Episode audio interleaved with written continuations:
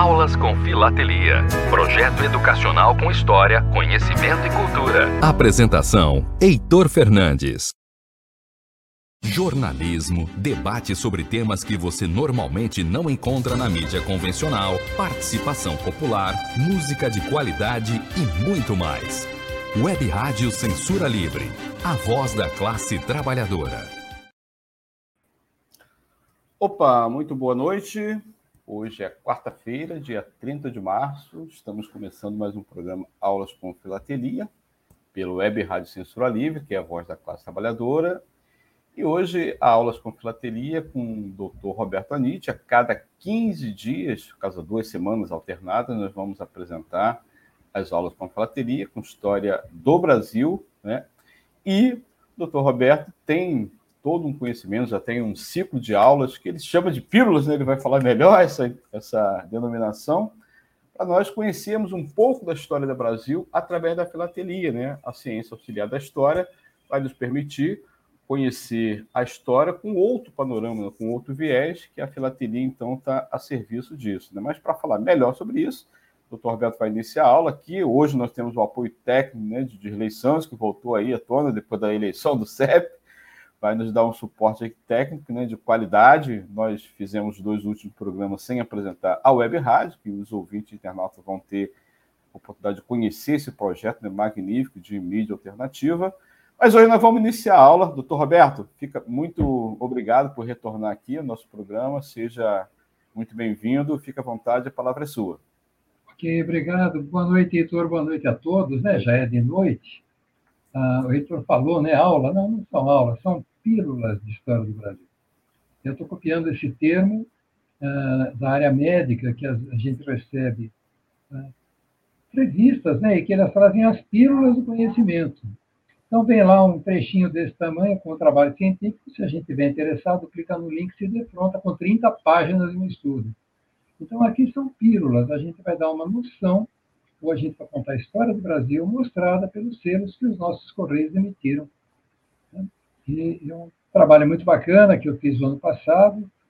É, todo esse trabalho está disponível lá no meu site, www.robertoaniche.com.br, tanto em fascículos é, quanto o livro completo. É, do livro, eu vou fazer uma substituição da capa do livro, eu vou botar uma capa bonita, tá? E vamos começar. Uh, eu vou compartilhar aqui, viu, Heitor? Sim, Bem, vontade.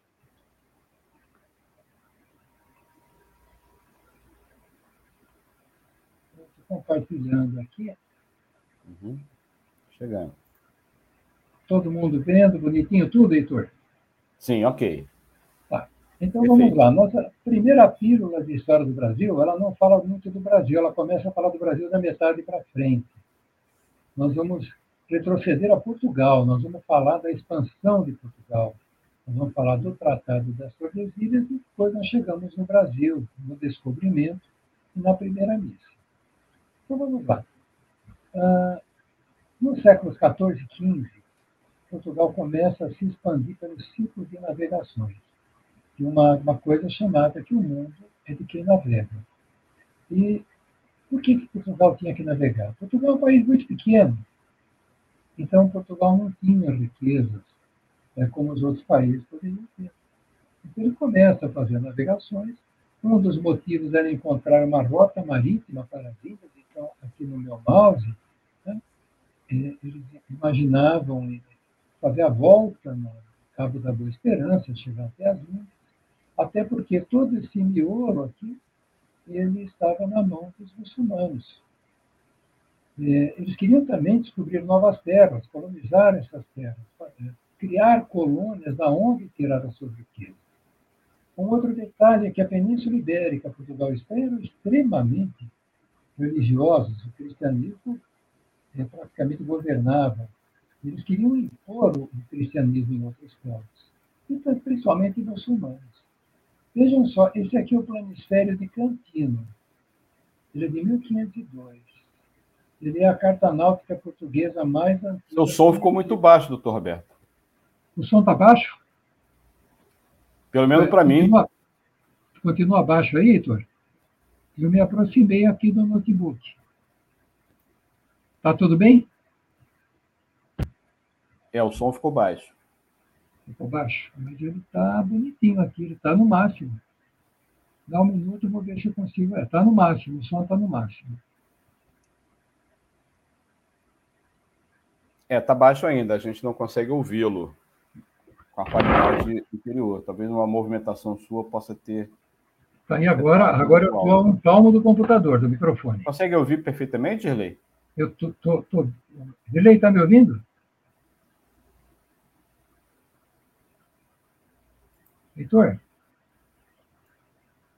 Para mim está normal, o som de você está ah, normal. Ah, sim, agora voltou. Voltou. Ok, obrigado. voltou, então não sei por quê. Okay. Então vamos lá, vamos continuar aqui a nossa exposição. Então nós estamos aqui, essa carta náutica é a carta mais antiga que existia do, do planisfério. E vamos lá, como é que Portugal começa a pensar em navegar, em avançar um pouco? É, primeiro, planejamento. Então, o infante Dom Henrique, ele cria uma escola na cidade de Sagres, que é na região do Algarve, lá no, no século XV, e reúne os cientistas da época, cartógrafos, astrônomos, cosmólogos, vamos dizer engenheiros, entre aspas, né? os marceneiros, ele quer melhorar o quê? As técnicas de navegação, porque vão se aventurar num mar desconhecido sem saber como. Então, eles têm que ter navios mais potentes, têm que ter uh, um aparelhamento mais potente. Eles começam se dirigindo para o norte da África, vão avançando pelo Atlântico ao longo da África, dobram o Cabo da Boa Esperança. É interessante ver a história do Cabo da Boa Esperança, que existiam aquelas lendas dos dragões do mar que engoliam o navio inteiro, né? E eles sempre estão procurando ali rotas alternativas de comércio. E veja como os portugueses conseguem evoluir é, na navegação marítima. Eles chegam à Índia em 1498, no Brasil em 1500. No extremo da Ásia, eles chegam na China em 1513 e no Japão em 1543. Vejam só é, como essa escola de Sagres conseguiu formar, formar uma navegação mais segura para andar pelo Atlântico. Bom, aí acontece o seguinte: a Espanha tinha financiado Cristóvão Colombo para uma viagem é, chamada circunnavegação, e Colombo chega na América Central. É, tem uma história que diz que Colombo primeiro pediu financiamento para Portugal, não conseguiu, e a, a, rainha Isabel, a católica da Espanha, acabou fazendo a ele esse financiamento. Ela foi a patrona dele e ele chega realmente na América Central. Mais especificamente, hoje, República Dominicana. Bom, aí Portugal fica meio bravo. Peraí. É, você descobre que tudo é seu. E Portugal e Espanha acabam celebrando um acordo chamado Tratado de Tordesilhas, que foi assinado na cidade de Tordesilhas, é, e dividiram a terra em duas metades. Uma parte para Portugal, uma parte para o Reino de Castela, que é Espanha. Terras descobertas e terras por descobrir. Veja que interessante. Territórios a leste desse meridiano, que ficava a 370 léguas de Santo Antão, pertenceriam a Portugal. E os terrenos, a, a, territórios a oeste pertenceriam a Castelo. Então, olha como é que ficou dividido o mundo. Depois teve um outro tratado de Saragoça, em 1529, né? e acabou dividindo o mundo aí em fatias de laranja. Só que outras potências também navegavam e começa a, ser, começa a haver um questionamento dessa divisão. Aí Francisco I da França bateu de frente e falou: me dá o testamento de Adão, dizendo que daqui para cá é Portugal, daqui para lá é Espanha. Boa. Isso faz com que surja uma verdadeira pirataria e, uma, e, e, e o estabelecimento de, de curso, corsários. Então vamos lá. Já que eles dividiram o mundo em duas partes, e nós não participamos dela, nós vamos tomar o que nos interessa. Então, uh, várias embarcações que não portuguesas e nem espanholas chegam ao Brasil, montam um comércio clandestino em contato com os indígenas, é, os indígenas começaram a odiar os portugueses, porque os portugueses chegaram aqui, montaram suas feitorias e queriam escravizar os indígenas. As feitorias são é, depósitos imensos, onde guardavam mercadorias. Isso é uma feitoria. O curso, ou a ação de corsários, eles são financiados pelos países. Inglaterra foi excelente em financiar corsários, a Holanda também, a França também. Pirataria é diferente. Pirataria são navios sem bandeira, tá? é, com ladrões mesmo. O que a gente fala hoje, a pirataria no Amazonas, né? era a mesma pirataria que se fazia aqui. E eles realmente, é, tanto piratas como corsários, chegaram a montar feitorias aqui no Brasil. Eles negociavam com os índios de uma maneira diferente que os portugueses. E o principal produto que eles levavam era o pau-brasil. O pau-brasil não só para construção, mas o pau-brasil tem uma tintura vermelha eh, que era usado para tinturaria de tecidos. Isso não existia é, fora das Américas. Ah, esse, essa extração do pau-brasil chegou ao ponto de colocar a árvore é, no risco de extinção. Mas aí vamos falar um pouquinho do descobrimento. O rei Dom Manuel I, que não é o Dom Manuel Venturoso, uhum. ele monta uma frota para as Índias, mantendo o sucesso do Vasco da Gama, né, descobridor do, do caminho para as Índias. Desculpa, Manuel I é Manuel Venturoso. Mas ele monta uma frota agora é, de mais de mil homens. Serão 13 embarcações. Só existem registro de três nomes de embarcações, que é Santa Maria, Aninha e Pinta, que a gente aprende lá no primário. Uhum. Cabral, Pedro Álvares Cabral, é, ele chega ao território de Veracruz, que fica na Baía de Todos os Santos, na Bahia, no dia 22 de abril de 1500. Ou seja, tem toda uma história em cima dessa chegada de Cabral no Brasil. Tá, dos sinais de terra, ah, dos sargassos na água. Mas a gente aqui está dando uma pirulazinha de história.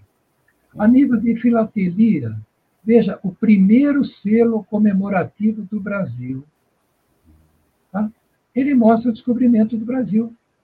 Veja que coisa impressionante. Eram uns 400 anos do descobrimento do Brasil. Esse selo superior na cor vermelhada, Isso, né? Cor vermelhada. Esse é o primeiro selo comemorativo do Brasil. Sim. É, que coisa, é uma coisa maravilhosa. Eu sou apaixonado por essa primeira série de selos. Depois nós temos aqui um outro selo em 1984, é, sobre a exposição de Madrid, que está aqui é, homenageando Cabral, bandeira de Portugal. Então, esse é o descobrimento. Cabral chega ao Brasil, finalmente, em 22 de abril de 1500, que... Ah, esse aqui é o mapa, a gente chama de périplo Vermelho é o caminho que Cabral fez para chegar no Brasil. Escala nas Ilhas Canárias, nas Ilhas Cabo Verde, para aqui na Bahia, continua seguindo, chega aqui em Calicut e faz o retorno a Portugal na linha azul. É, essa viagem não foi brincadeira, poucos navios sobreviveram. Quando ele, ele chega ao Brasil, ele manda um navio de volta com a carta do Pero Vaz de Caminha, para avisar o rei de Portugal que haviam descoberto uma terra nova. Eles ficaram maravilhados porque Cabral levou alguns índios para dentro da embarcação e quando os índios viram ouro, ouro e prata, os índios reconheceram ouro e prata. Aí brilhou o olho de todo mundo, achando que aqui tinha muito ouro e muita prata. Levou muito tempo para descobrir isso. Aqui novamente o selo do quinto centenário do nascimento de Pedro Álvares Cabral. Esse, em 1968, o Brasil lançou selos em tamanho gigante, esse é um deles, que mostra aqui Cabral com as caravelas indo ao Brasil. E aqui embaixo nós temos, a gente chama de Setenã, são dois selos juntos, o selo da comemoração do quinto centenário do descobrimento do Brasil de 98, ele se antecipou ao centenário. Na sequência, então vamos lá. É, Portugal é um país extremamente católico.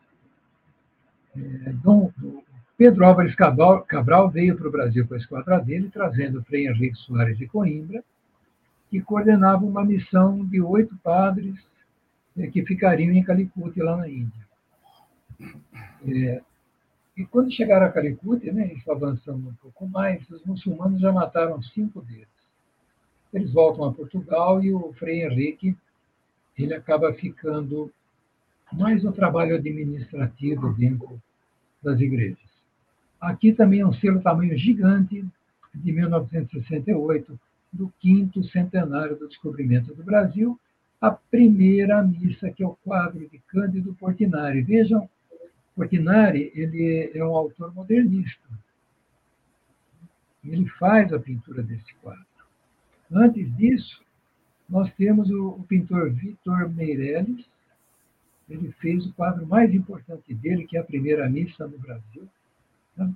Esse quadro aqui é um quadro que levou três anos para ser pintado. Ele tem em torno de três metros e pouco de largura, dois e pouco de altura. E esse quadro é um dos quadros mais lindos pintados aqui no Brasil. Eu, eu opinião minha, Roberto, eu admiro muito esse quadro e admiro muito o quadro da Independência que está no Museu do Ipiranga, que também é maior do que esse quadro. Bom, a gente vai parar nessa pílula aqui. Na próxima conversa nossa, nós vamos falar do Peru Vaz e Caminha, vamos falar dos indígenas e das capitanias hereditárias. Então, o, por que nós estamos. É, é, as aulas, aulas aspas, as pílulas são curtas? Para dar tempo da gente conversar um pouquinho sobre filatelia e essa filatelia aplicada à história do Brasil. Então, é isso aí. Tá? Heitor? É... Obrigado, doutor Roberto. Ah, é, já tem... para tirar o compartilhamento. Ok. Vamos remover aqui então. É, nós já temos aqui alguns ouvintes internautas que nos acompanham sempre nas programações. Doutor Roberto, estão interagindo aqui conosco. E você também, ouvinte internauta, pode interagir. Nossa transmissão é simultânea, tanto no Facebook quanto no YouTube, além de outras plataformas e mídias sociais que a Web Rádio Censura Livre compartilha. Né? Antônio Figueiredo nos dá boa noite, né? Antônio Figueiredo também é daqui, da, do comando da Web Rádio Censura Livre. Bom programa, está acompanhando a nossa programação. E nosso amigo Roberto Pires, nosso grande Roberto. parceiro aqui do programa. Estamos juntos, bom programa. Obrigado, Roberto. Roberto esteve conosco também na, no programa anterior. Luiz Amaral, Luiz Amaral está se apresentando como Luiz Júnior. Cadê o Amaral, Luiz Júnior? Uma das minhas grandes referências técnicas da filatelia, doutor Roberto Anishi. oh, e o Silvio Santos, da comunicação filatélica, Heitor Fernandes. Menos, Luiz. Eu não, não jogo dinheiro em aviãozinho, não. Aqui está faltando dinheiro para jogar em aviãozinho. Então, mas obrigado aí pela brincadeira, tá valendo. Luiz, o Luiz Júnior, Luiz Amaral, né, dá um abraço para nós, da, lá de Divinópolis, né, para você, obrigado, Luiz. E também o Roberto Pires, olha, faz aqui uma ponte, uma ponte de Santos, e ele que é de Santos, São Paulo, saúda Divinópolis, Minas Gerais. Obrigado, caros amigos, ambos são filatelistas, contribuem bastante né, para a filatelia, né, fazem também suas publicações maravilhosas. Eu já entrevistei o Roberto Pires aqui, mas o Luiz Amaral eu entrevistei quando a gente tinha a transmissão, doutor Roberto, lá do nosso estúdio, no município de São Gonçalo, aqui do Rio de Janeiro, só através do áudio. Depois que, que nós introduzimos aqui o aplicativo é, para permitir, inclusive, além do áudio também as imagens, né? A gente ainda não conseguiu, mas vou insistir. Luiz Amaral. É, Luiz Amaral, Luiz Amaral é um grande escritor e poeta. Ele, ele precisa, precisa, chegar aqui. Exatamente. Sim, Isso. Ô, Luiz. Vamos, vamos caprichar Luiz, para você participar das próximas. Doutor Roberto, é, nós estávamos conversando anteriormente aqui, tem a ver, obviamente, com a história do Brasil, né? Hoje, dia 22, ou desculpa, hoje, dia 30 né, de, de março, né? Comemora-se o centenário né, da primeira travessia do Atlântico Sul, né, que teve como protagonista Sacadura Cabral e Gal Coutinho, né? E a emissão filatélica é, referente a essa comemoração está prometida para o mês de junho ou julho, se não me engano. Né?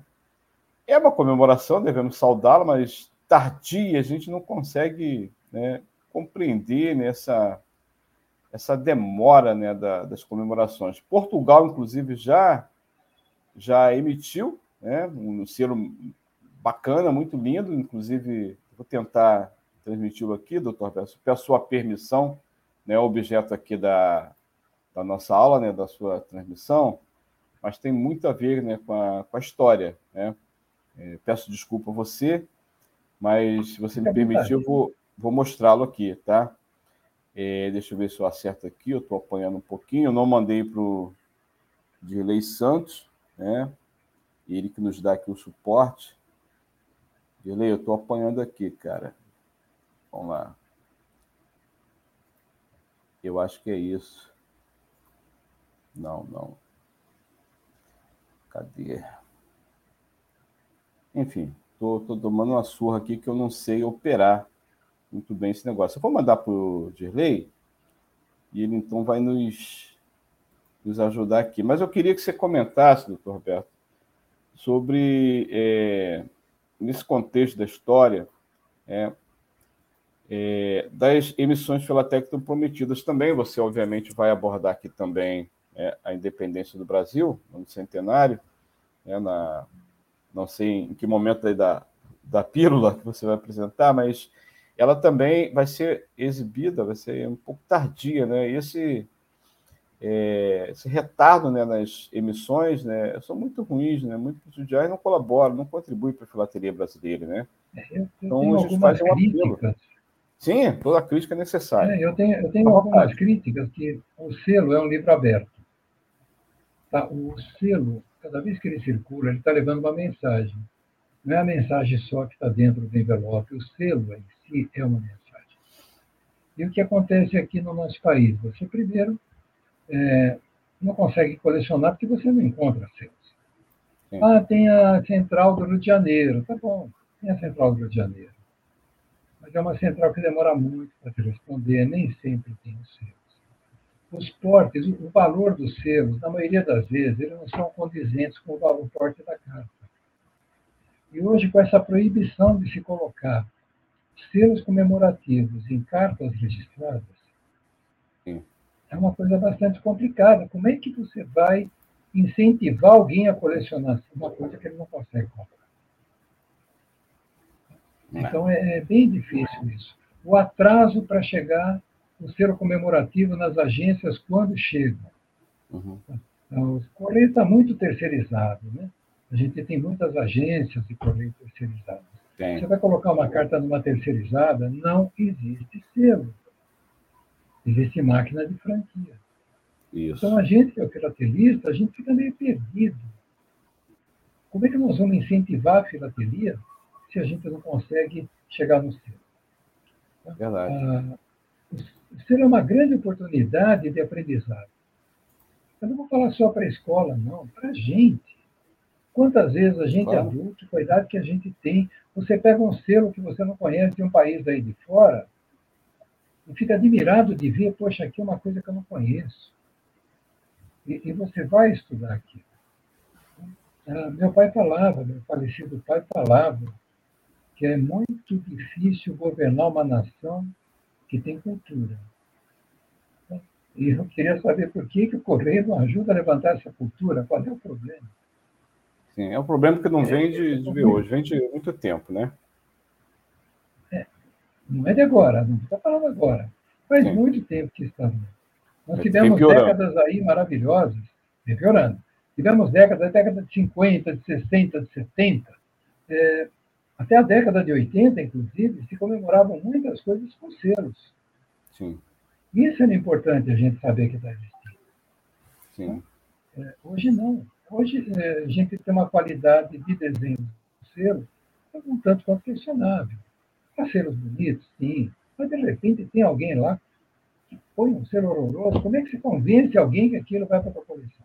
Um iniciante. E eu vejo, você falou em selos de Portugal. Eu vejo selos de Portugal, nossa, são maravilhosos. São lindos. É arte pura. pura. Eu recebo a revista do, do CTT de Portugal, é, é uma revista uma revista maravilhosa. Portugal lança livros, ela emite uma série, duas de selos, e ela, e ela faz um livro padronizado, Sim. altura, tamanho, tudo padronizado. Tem séries maravilhosas de igrejas de Portugal, os cafés de Portugal. Contam toda uma história ali. Nós não podemos deixar passar essa oportunidade no Brasil. Acho que o Correio tinha que abraçar a filatelia. Sim, abraçar as emissões. Sim. As emissões filatélicas portuguesas, eu também concordo com você, são as mais bonitas, sem demérito de outros, são as mais bonitas.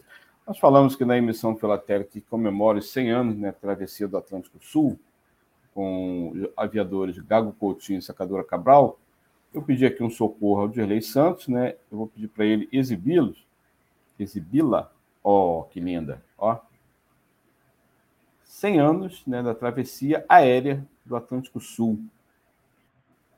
Né, 1922, é... 2022. Você consegue visualizar, doutor Beto? Eu estou vendo, eu, eu, digo mais ainda. A gente conversava um pouco antes.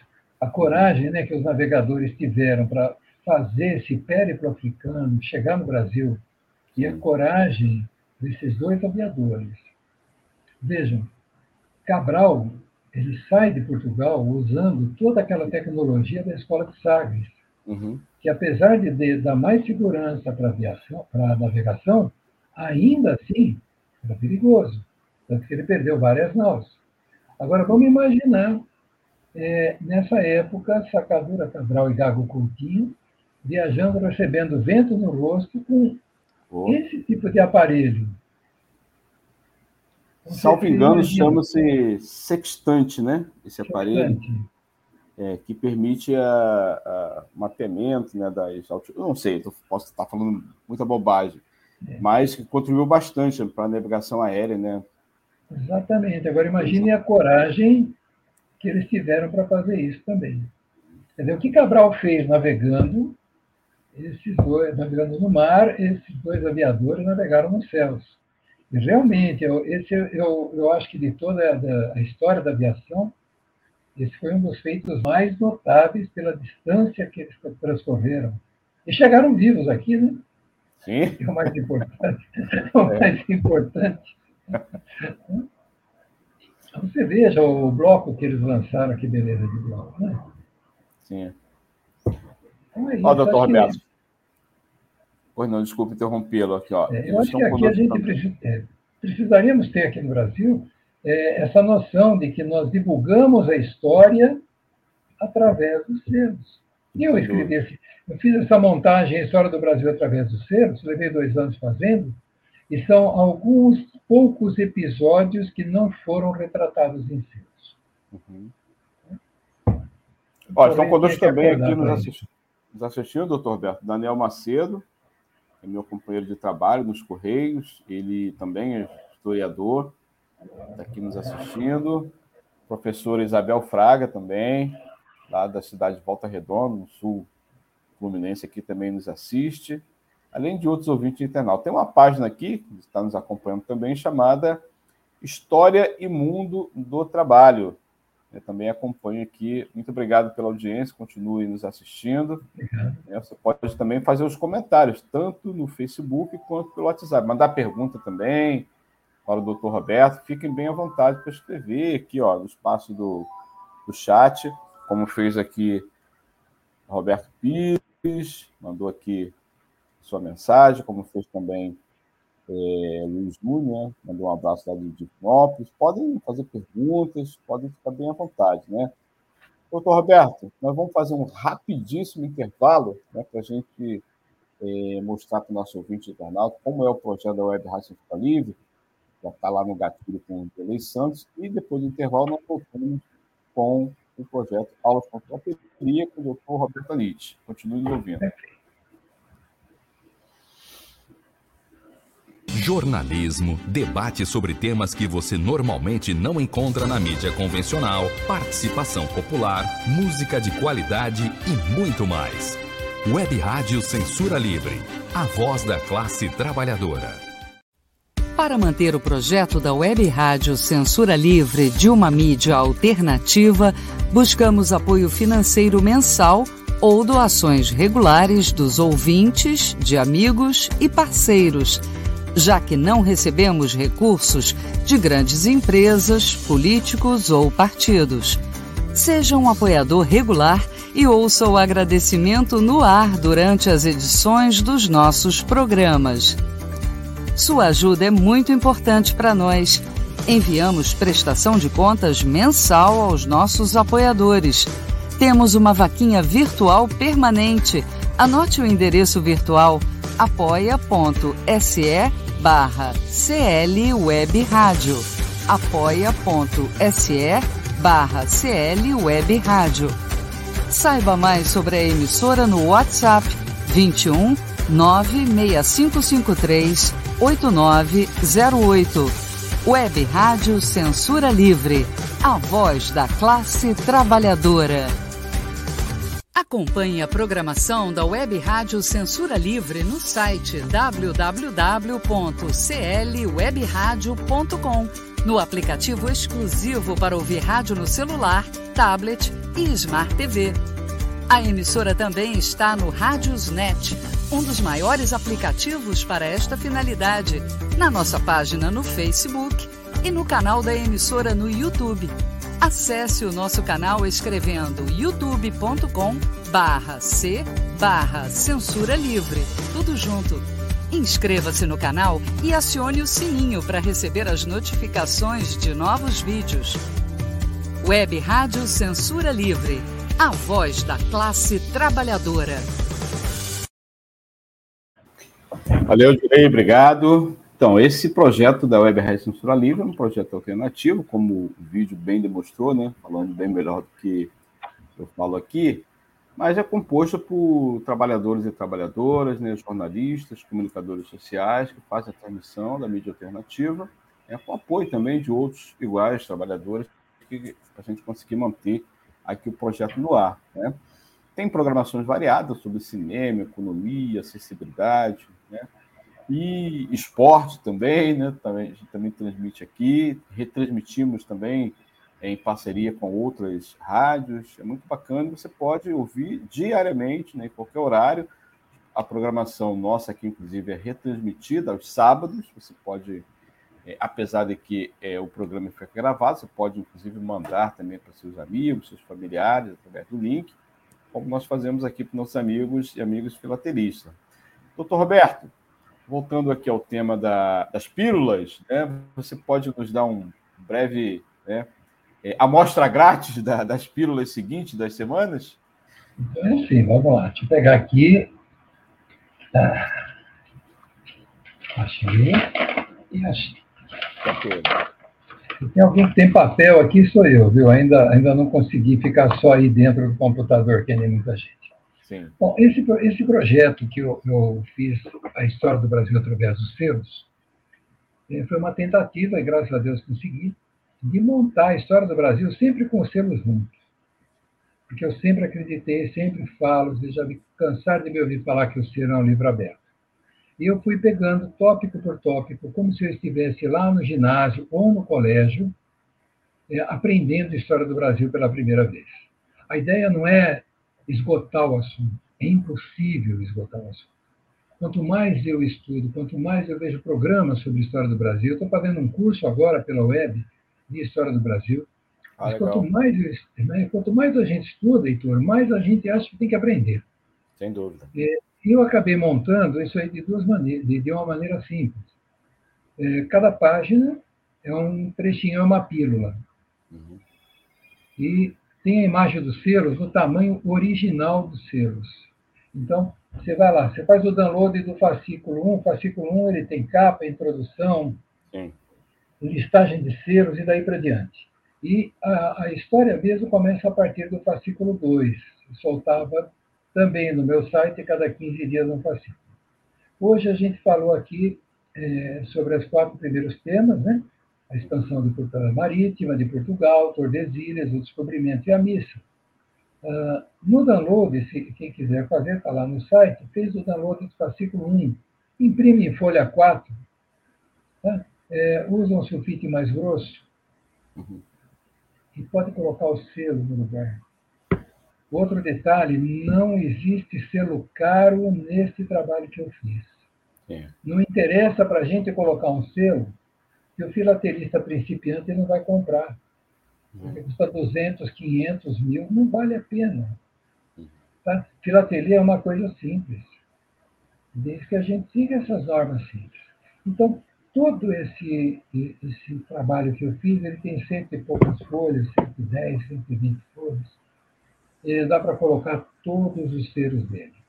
Ah, eu não consegui o selo novo, mas eu tenho usado. Pode colocar o selo usado. Uhum. Ah, isso não vai mudar, não, não vai tirar o mérito do, da sua coleção. É. Tá?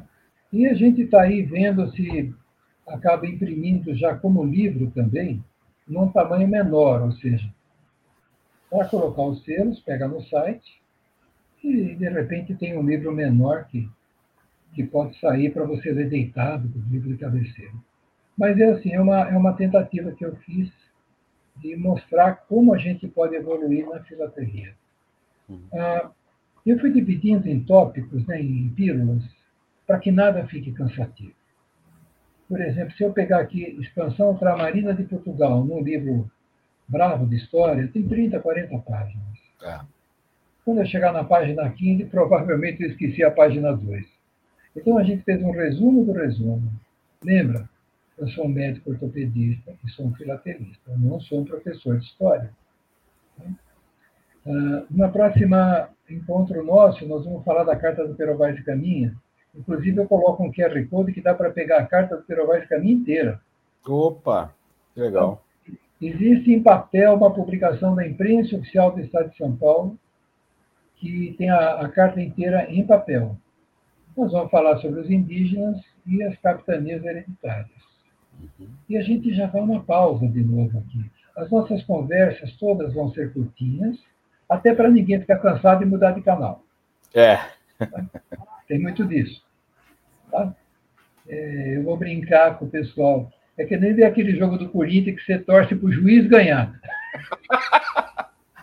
Boa. Você muda de canal. É, eu estava vendo o jogo aí semana passada do Corinthians, sou corintiano. Ele chegou no Porto que eu falei, meu Deus, eu vou mudar de canal. Você falou, né? De... Daqui a pouco o Roberto Pires me xinga aqui. É, a gente vai depois para a Fundação de São Vicente, São Paulo, Salvador, é, o governo geral do Brasil. Aí entramos no Rio de Janeiro, na invasão francesa, nas invasões holandesas, a invasão holandesa é um, um capítulo muito à parte tá? que a gente gostou. A gente dividiu em três partes a invasão holandesa. Também lembra tem muitas começo, publicações belíssimas, né? Da... Tem. É, lembra no comecinho que a gente falou, né? O, os corsários e piratas chegavam no Brasil e, e, eram recebidos com um abraço pelos índios, enquanto que portugueses chegavam e levavam flechada, tá? porque eles tratavam bem os índios. Ora, os holandeses era a mesma coisa. Eles trataram bem quem morava na terra. Os senhores de engenho adoraram os holandeses aqui do Brasil. E depois entramos na parte do ciclo da cana-de-açúcar, do ouro, do café, da borracha. É, quando eu fazia cursinho para medicina, nós tínhamos um professor fantástico chamado Florisval. Quando ele chegava normal, a aula dele era péssima. Mas quando ele vinha já calibrado, ele dava uma aula maravilhosa. Tá vendo? Aí, aí eu peguei, levantei meu dedinho e fiz uma pergunta para ele. Qual foi a importância do ouro brasileiro na Revolução Industrial Inglesa? O camarada parou da aula e, olha, ele deu uma tremenda aula sobre o que eu perguntei para ele. Caiu no vestibular. Correlacione Inconfidência Mineira com a Revolução Industrial Inglesa. Depois a gente veio descobrir que ele era um dos que faziam a prova da FUVEST aqui em São Paulo. Mas você vê como a história ela vai se interligando e o selo tem que mostrar isso para a gente. Sim. Tivemos, vamos ter a vinda da família real, Revolução Pernambucana, Independência, o primeiro e o segundo reinado, as regências, a cultura no segundo reinado, que foi muito bacana. Entra a Guerra do Paraguai, é, a Guerra do Paraguai é uma coisa bem é, difícil da gente estudar. Se a gente olhar com os olhos do século XXI, a gente vai odiar Duque de Caxias, vai odiar Dom Pedro, vai odiar todo mundo. Mas quando a gente vê que Solano Lopes coloca um exército de meninos com um uniforme de gente grande com um fuzil na mão, é aquela história, ah, o policial mandou, matou o bandido, mas a arma era de brinquedo. Filho, que apontou aquilo ali, você não tem que pensar. Então, é, é, é, esses episódios ruins da história dos povos, a gente precisa ter muito critério para julgar. Uhum. É, é, o mais importante é a gente aprender para não repetir o que está sendo feito. Apesar que lá na Europa ninguém aprende isso, né? A gente está vendo uma guerra horrorosa lá na Ucrânia, parece que ninguém aprendeu isso aí. Aí, em seguida, entramos nos abolicionistas, nas poesias do Olavo Bilac. Eu coloco o QR Code para as poesias do Bilac. Pô, que legal. Que estão armazenadas no meu site para não sumir. Ah, fala da abolição dos escravos. A abolição merece uma discussão social muito grande. A abolição foi uma coisa muito complicada no Brasil a gente não, não, conseguiu saber o que era pior no dia 14 de maio, a escravidão ou a libertação. Dia 14 de maio, o Brasil tinha mais de 3 milhões de desempregados sem ter o que comer na rua, sem ter suporte nenhum. Então, tem muito disso. Dom Pedro estava fora do Brasil tratando de saúde, a princesa Isabel queria entrar para a história, entrou para a história, a gente agradece muito a ela, mas faltou um certo planejamento. Em seguida vem a República, e a gente vai desfiando né, os presidentes e mostrando o que acontecia de importante em cada um deles. E por aí vai, construção de Brasília, e a gente chega até é, Dilma Rousseff. A gente encerrou aí o nosso livro. Tá? Então, é, é mas isso, não, tem, não tem emissão da Dilma, né, Dom? A última emissão sobre presidente, Olha, parece que foi proibido a partir de então emissões não, de figuras vivas, né? Não, isso não está proibido, não. Tem não? um novo decreto que não está proibido. Ah, é, Alguns presidentes, eles não têm emissões. O primeiro é Jânio Quadros. O segundo, o Jânio Quadros teve aquela história, as forças ocultas lá tiraram do Brasil, tiraram. Então, Jânio Quadros é o primeiro. O segundo é Fernando Collor. Só existe uma referência de Fernando Collor em selo, que é a viagem à Antártida, que ele fez, que tem um selo da Antártida, não com ele. Uhum. É, e aí ele sofreu impeachment. E Dilma Rousseff, porque sofreu impeachment. Dilma Rousseff, nós temos um selo de um encontro de presidentes onde ela aparece junto com Barack Obama. São vários presidentes, algum encontro que teve. É um bloco, é, eu de cabeça não lembro de onde é o bloco, acho que é dos Estados Unidos, eu não tenho certeza. Eu tenho ele em casa. Hum. Uh, que mais? Já também surtimos, nós temos um envelope comemorativo da viagem de Dilma Rousseff para a China. Eu também ah. tenho esse envelope. Mas selo do Brasil, realmente, nós não temos. É, tem uma peça filatélica, não exatamente é um selo postal. peça filatélica, não é um selo. É. Então, a gente ficou atrás. Jânio Quadros eu consegui, é, graças ao colega lá de aquela cidadezinha da Bahia, Valente, ele conseguiu me mandar uma carta de um município chamado Jânio Quadros. É a única coisa que eu tenho do Jânio Quadros na filatelia é um envelope com carimbo da cidade com o nome dele. E o senhor considera, ficando ainda no, nos presidentes, né, você considera que quais teve mais emissões? Foi o Getúlio? Getúlio Vargas, ele, ele usava o, a emissão de selos como propaganda política. Sim. Então, não só ele, mas tudo que ele fazia, qualquer decreto que ele fazia, aparecia Getúlio. Sim. Getúlio é o que mais tinha emissões de selos. É verdade. Em seguida, é, os outros presidentes têm emissões de selos, tem muita homenagem a presidentes de fora que vêm para o Brasil. Ah, no período militar, os militares fizeram muita propaganda do que foi feito, é, com emissões de selos, selos coloridos, bonitos. Uhum. É, é, muito legal isso aí. E, uhum. e daí para diante, praticamente, o correio parou, o correio ficou parado. Nós temos o selo do, do presidente Lula, que é o primeiro selo de presidente que aparece um presidente sorrindo. O Lula aparece num retrato sorrindo, realmente. Né? E, é o que a gente é tem. Porque, né, se você parar para procurar, está todo mundo com cara de sério. Uhum. Tá? Ah, os presidentes militares, todos ali com aquela cara de estou fazendo continência. Sim. O Getúlio, se eu não me engano, tem um selo que ele está com a mão estendida, suja de petróleo, que aparentemente ele está sorrindo. É um selo em azul, inclusive. Uhum. Mas é isso. Eu acho que nós temos muito espaço para o selo no Brasil, muito espaço no colecionismo. O que precisamos realmente é de divulgação de incentivo. Bacana. Isso, então, isso depende de, muito de clube filatélico, Heitor. Depende okay. de correio, mas depende de clube filatélico. Também. E a gente conta com o seu apoio. Opa, que eu puder apoiar aqui, modestamente, vai ser com muito prazer. Né? É, nós, é, a cada 15 dias, vamos mostrar aqui né, as pílulas, como você é, denominou, né, e vamos querer que muitos historiadores assistam, participem, opinem, debatem, né, porque a história é isso, né, a história propicia um debate né, do, do conhecimento, dos fatos, né, segundo a interpretação dos historiadores, isso vai ser muito, importante. Né? Vou convidar meus amigos historiadores a acompanhar também a programação, né? E todo mundo está desde já convidado, né? O Roberto fez aí uma apresentação dos próximos temas a cada 15 dias. Podem contar que estaremos aqui é, repetindo essas aulas, essas pílulas. Doutor Roberto, é, o, o, seu xará Roberto Pires manda aqui, ó.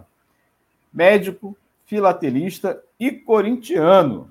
Um homem inteligente e feliz. Olha, Valeu. Roberto Pires, a hora que eu estiver bem, eu vou descer aí para Santos, você vai me pagar aquela cerveja que você está me devendo agora. Pô, me convida que eu vou também, é pertinho, ó, Rio Santos. Tá convidado. Tá ótimo. Ó, aqui, ó, daqui a pouco tempo aguardamos o capítulo 26. A história não para. Ó, já está aguardando o capítulo 26, doutor Roberto. É, não para mesmo, a história se faz a cada minuto. Com certeza.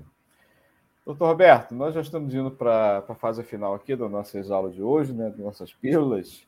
É, gostaria que você mandasse aqui uma mensagem final, é, final não, né, mensagem, as saudações finais aqui para os nossos ouvintes internautas. Né, no próxima quarta-feira nós estaremos de volta com, a, com outro tema, né, que não necessariamente história, mas todo mundo vai ficar aguardando aí a próxima aula. Você pode fazer um, um resuminho aí da, das próximas aulas do daqui a 15 dias. Fica à vontade. É isso aí. Daqui 15 dias a gente vai falar da carta do Pedro Vaz Caminha. A gente vai marcar onde é que se pega essa carta para ler inteira. Não é uma carta, isso é um livro de 80, 90 páginas. Caminha, ele, ele era bastante prolífico para escrever, ele tinha que descrever a terra inteira. Tá? É, vamos falar bastante sobre os indígenas. Ah, e vamos falar um pouquinho das capitanias hereditárias, quando Portugal descobre que não ia conseguir colonizar o Brasil. Então, país pequeno, população pequena, né? e uma, duas classes sociais dominantes. A nobreza e os servos lá embaixo, né? Classe baixa. E Portugal era assim. É bem interessante a gente estudar essas coisas. É, eu gostaria de encontrá-los aqui, então, daqui a duas semanas. Eu gostaria de recomendar que fizesse o download, né? a cada fascículo para não ficar cansativo. É, a seus filhos, a seus netos, para dar uma lidinha, para despertar a curiosidade, despertar o interesse pela história do Brasil, despertar o interesse pela filatelia. Esses selos que vão nessa coleção são selos muito baratos. Tá? Qualquer casa filatélica, essas feirinhas é, que toda cidade tem, sempre tem alguém que vende selos, vocês vão encontrar com uma facilidade enorme. E, e fica uma coisa muito bonita. Eu montei esse álbum em casa, ficou muito legal, fiquei muito feliz ter feito. Legal. E, por favor, se encontrarem é, algum erro de português, eu tenho pavor de erro de português, vírgula, qualquer comentário, manda um e-mail. Sim. A gente, com prazer, responde todos os e-mails. Tá? Não, claro. Errar é humano, a gente corrige nossos erros sem problema nenhum. Isso não é problema. Se todo problema fosse tamanho desse, né, doutor Alberto? Tava bom eu, eu, corrigi alguns capítulos aí que faltou um espaço depois de uma vírgula, eu fiquei doido de raiva com isso. E a gente vai fazendo essas correções, não tem problema nenhum. Esse fascículo 1 eu fiz uma correção hoje nele.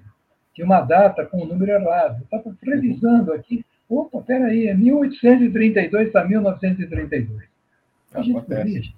Tá, é, ninguém é perfeito, eu menos ainda. Tá? Mas eu agradeço muito, Heitor, esse período que você está me dando aqui para conversar. Eu que te agradeço imensamente. Ó, o Roberto Pires, ele aceitou, eu me convidei, né? E ele aceitou o meu autoconvite aqui, ó. Ele falou o seguinte, ó. Será um grande prazer. Já estão convidados. Obrigado. É o convite da cerveja, doutor Roberto, que ele está se referindo.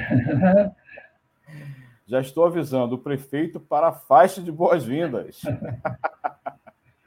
Que bacana. Parabéns, um programa instrutivo e muito agradável, com absoluta certeza. É um programa né, instrutivo, educativo, né, cultural, que nós colocamos aqui né, para os ouvintes internautas da Web Rádio Censura Livre, em educação através da filatelia. Né? Agradeço a todos. Obrigado, doutor Roberto. Até o próximo programa, próxima semana.